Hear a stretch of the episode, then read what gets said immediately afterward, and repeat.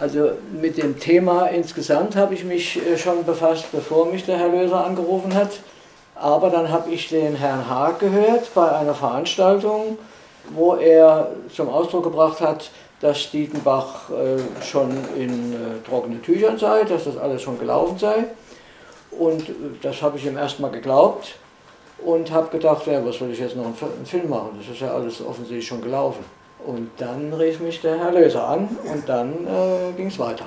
Das ging also wirklich sehr schnell. Ich meine, Bodo Kaiser hatte ja Erfahrung mit Landwirtschaft. Er hat nämlich diesen Film Sehnsucht nach Eden gedreht über, über die über die ja. urbanen Gärten und ja. über ökologische Projekte in, im, im Raum Freiburg, also bis hin nach Seefelden. Ja, ich wollte eigentlich einen Film machen über die Entwicklung der Landwirtschaft im Schwarzwald und das ist auch immer noch im Hinterkopf. Ob da noch was draus wird, ist noch nicht raus.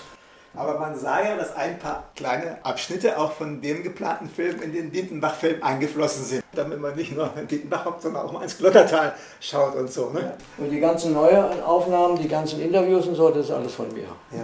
Und die, der große Teil von, äh, von Einschnitten auch, also laufende Bilder von, von, äh, von der Landschaft dort im Dietenbach-Gelände.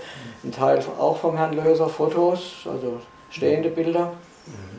Und dann eine ganze Reihe von äh, Aufnahmen aus meinem Archiv, halt, ob das jetzt Bauernhöfe sind oder was auch immer.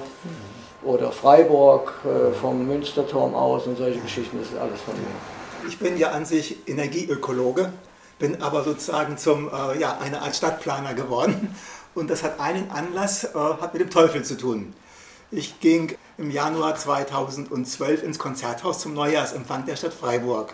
Und dort hörte ich mit Erschrecken, dass der Oberbürgermeister Dr. Salomon sagte, im Gemeinderat hätte jemand ausgerufen, wir müssten auf Teufel komm raus bauen. Und der nächste Satz von Salomon war, der Mann hat recht.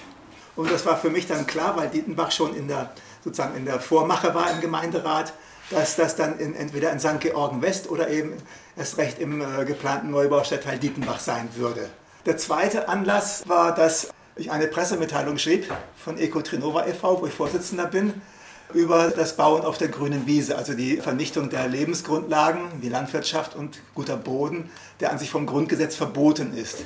Und die Deutung des Grundgesetzes ist, dass auch Gemeinderäte und Stadtverwaltungen daran gebunden sind. Nach diesem Anfang habe ich natürlich gemerkt, dass diese Pressemitteilung dann äh, von einer Bäuerin gelesen wurde. Und dann haben wir uns getroffen im September 2016 und zu der Zeit habe ich eben die ersten Fotoaufnahmen gemacht vom Dietenbach und auch die ersten äh, Aufnahmen auf Vorrat. Ich kannte ja Bodo Kaiser so nah noch gar nicht von den ersten Schilderdemonstrationen und der großen Traktorendemo. Und ich war da mit einem einfachen Handfotoapparat irgendwo an einen Verkehrsschildmast gelehnt, damit das ruhig blieb, wie die Traktoren dann vorbeizogen und bin dann immer mit dem Fahrrad hinterhergerast auf Bürgersteigen und sonst wo, um am Schwabentor oder am Martinstor und sonst wo überall der Erste zu sein. Und da hat man ein bisschen im Kasten schon. Ich wusste ja nicht von dem Glück, dass da ein Film draus wird. Ich dachte, auf Vorrat muss man das mal dokumentieren, weil ich die Filmemacher ja angeschrieben habe, die fünf oder sechs, die ich von, aus den 80er Jahren kannte. Und da hat sich keiner gerührt. Die hatten alle ihre großen Projekte in der Mache und hatten natürlich keine Zeit. Und dann habe ich gesagt, okay, ich mache nächstes Jahr mal so einen Filmworkshop über Dietenbach. Dann habe ich aber mich Bodo Kaiser genähert und die Landwirte wollten das auch ganz gerne, dass da mal ein Film entsteht. Und der Bodo Kaiser sagte mir, also diese Aufnahmen sind ja hervorragend. Und dann haben wir das dann kurz und gut, also binnen Minuten beschlossen, einen Film zu machen. Was natürlich dazu kommt, ist diese Wut, das Verteidigen der Schwachen, also sozusagen David gegen Goliath oder wie man das auch immer nennt, ja. Äh, weil die Bauer, Landwirte ja im Grunde keine Macht haben. Ja, sie haben keine Vertretung im Gemeinderat im, im, von Landwirtschaft her und all dieses, was dazukommt.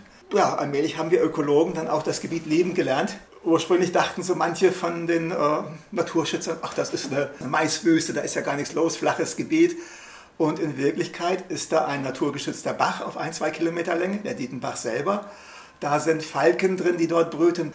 Und wenn man dann weiterliest, dass die Großvögel aus dem Naturschutzgebiet Rieselfeld nebenan dort zu bestimmten Jahreszeiten ihr Hauptnahrungshabitat oder ihre Nahrungsgründe haben, also dort die Mäuse und sonst was fangen und dann auch kreisen, dann kriegt man sozusagen Hintergedanken. Und das neben Dreck nebenan ein Vogelschutzgebiet ist, wo die Spechte, stark geschützte Spechte dann hämmern und da wollen die Straßenbahnen durchgehackt werden, dann merkt man, aha, da ist doch was los und es hat Bedeutung. Ja? Nicht nur für die Landwirte, die dort ackern oder ihre schönen Wiesen haben, also man merkt dann, dass die meisten Landwirte dort eigentlich heimliche Ökobauern sind, einer sogar offiziell mit wunderbaren Mähwiesen.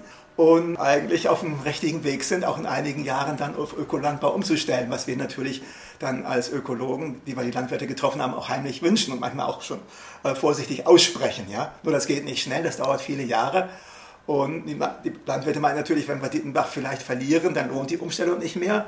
Und dann haben wir gemerkt, bei dem Aktenstudium der verschiedenen Beschlüsse des Gemeinderats und der Vorlagen dort, dass ja sehr viel mehr Landwirte betroffen sind. Da, wo die Stadt Ersatzland sucht, in Freiburg am Tuniberg, in äh, Schallstadt, in Kirchzarten, in Ebnet, in Fürstetten, in Gundelfingen, in der March und sonst wo, hat die Stadt überall Land verpachtet und das kündigt sie den dortigen Bauern, damit sie das Land dann den Landwirten, die nur billig kaufen für 15 Euro, dann etwas Land andienen kann. Und das Fiese ist, dass die Stadt dieses Lockvogelangebot mit der Sparkasse, mit den 65 Euro, dann äh, nur denen anbietet, die kein Ersatzland wollen. Ja? Und das ist natürlich für die Landwirte in dieser Zwickmühle absolut unakzeptabel.